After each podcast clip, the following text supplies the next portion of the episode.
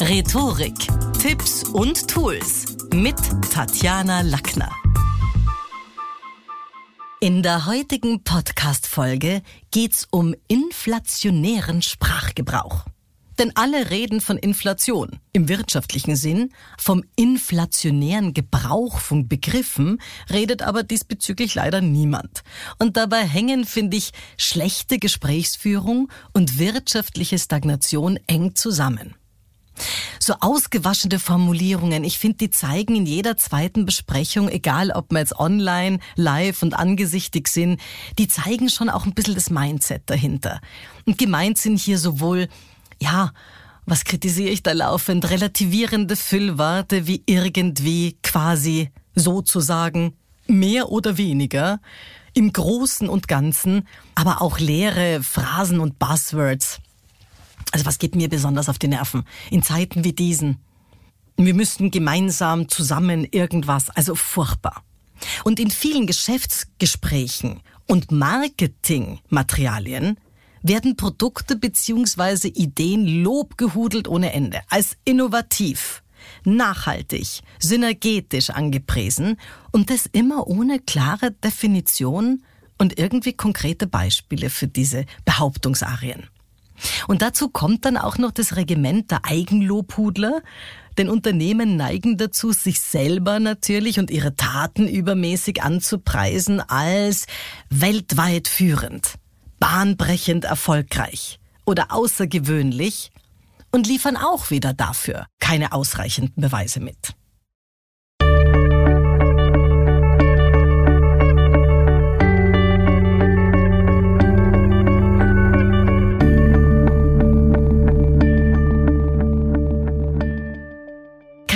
Also, dass auch für Manager und Führungskräfte solcher Firmen ja, wahrscheinlich klare Kommunikation selten groß geschrieben wird. Was habe ich für ein Schmankerl aus der letzten Woche, was ich bei jemandem rausgestrichen habe? Da gab es irgendwie den Satz so nach dem Motto, in diesem Bereich müssen wir noch stärker aufs Ganze setzen. Ich sage, aha, und was meinst du da jetzt, lieber Herr Finanzvorstand, konkret damit? Also vage Begriffe und Füllphrasen, die stiften, finde ich, vielerorts mehr Verwirrung als Klarheit. Und das führt dann auch wieder zu Missverständnissen bei den Mitarbeitern und allalong auch zu einer ineffektiven Entscheidungsfindung. Und ich sehe schon seit vielen Jahren eine Verbindung zwischen schlechter Gesprächsführung und wirtschaftlicher Inflation. Das mag zwar subtil sein, aber ich finde es schon entscheidend. Denn wenn wir in der Kommunikation bereits inflationäre Sprache verwenden, führt das automatisch zu einer Abwertung der Bedeutungen oder Glaubwürdigkeit unserer Worte. Und das Ergebnis? Geschäftsgespräche werden weniger effektiv geführt, die Entscheidungen auf unsicheren Annahmen oder Grundlagen getroffen und manchmal ist der Interpretationsspielraum von Aussagen, so nennt man das in der Rhetorik, der Interpretationsspielraum ist beim anderen so weit offen, dass eigentlich nur noch falsche Annahmen aufgrund dessen gemacht werden können. Also Beispiel, wenn jemand sagt, wir brauchen mehr Wertschätzung für unsere Produktentwickler aus der Management-Ebene, dann kann der Satz ja verstanden werden als hier muss schleunigst personell aufgestockt werden, weil die Truppe bereits am Zahnfleisch schuftet. Der Interpretationsspielraum, der lässt aber ebenfalls die Annahme zu, dass diese Leutchen besser entlohnt oder im banalsten Fall in die Sichtbarkeit gerückt werden müssen. Da langt dann die führenden Produktentwickler hier im Geschäftsbericht einfach namentlich zu nennen. Also was ist damit gemeint? Schlechte Gesprächsführung führt zu Fehlkommunikation, was dann die Produktivität und Effizienz ja wirklich auch messbar beeinträchtigen kann.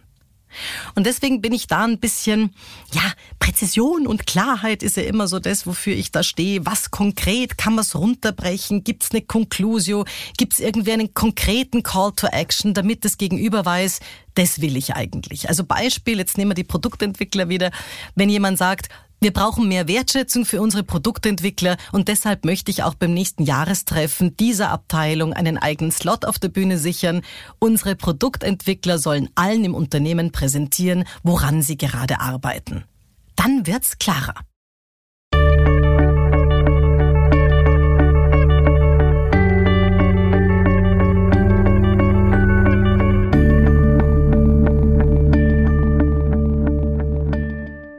Das heißt, es geht sehr stark um den ESP, der durch Sprache geweckt wird.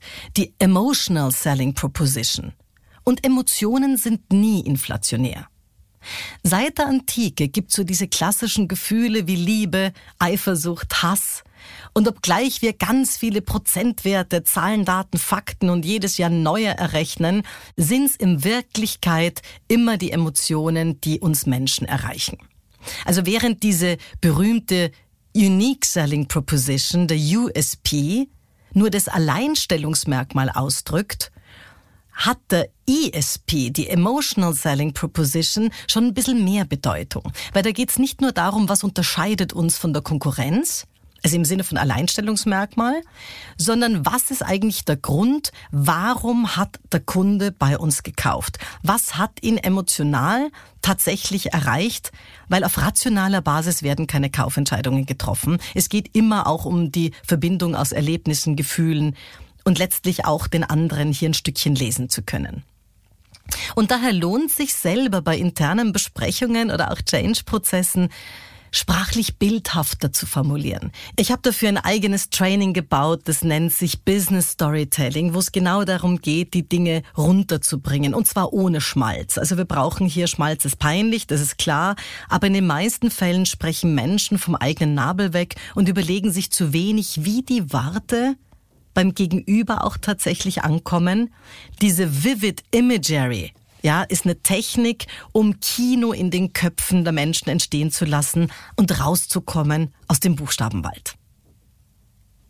Wenn ein Finanzvorstand sagt, wir brauchen fünf Prozent mehr Umsatz, bitte findet neue Geschäftsfelder, dann klingt es zwar aus seiner Brille völlig verständlich, aber was soll ich als Mitarbeiter jetzt konkret machen?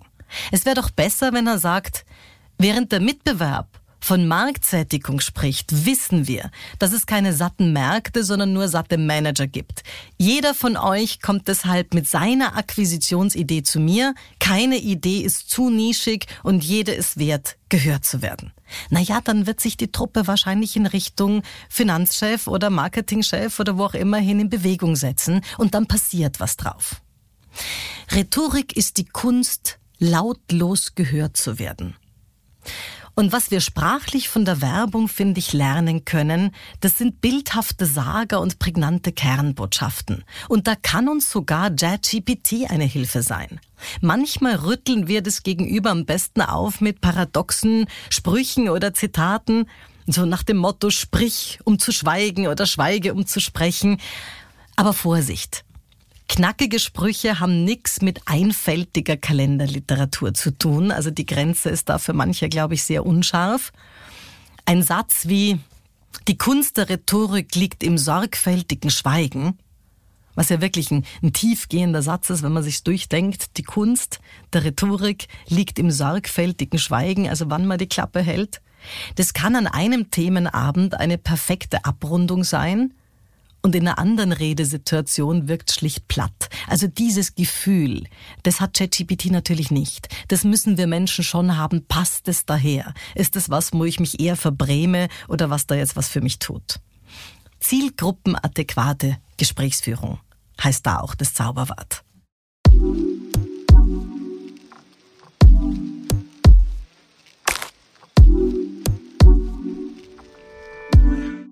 Fazit? Inflationärer Sprachgebrauch und Worthülsen überzeugen nie. Im Gewürzschrank des guten Rhetorikers finden sich deshalb gelungene Analogien und zielgruppenadäquate Emotionsbilder. Das war's wieder mal. Besuchen Sie mich doch in der Schule des Sprechens in Wien auf LinkedIn, Instagram, Facebook, Xing, YouTube und auf Clubhouse oder auf meinem Blog. Wo? Auf sprechen.com.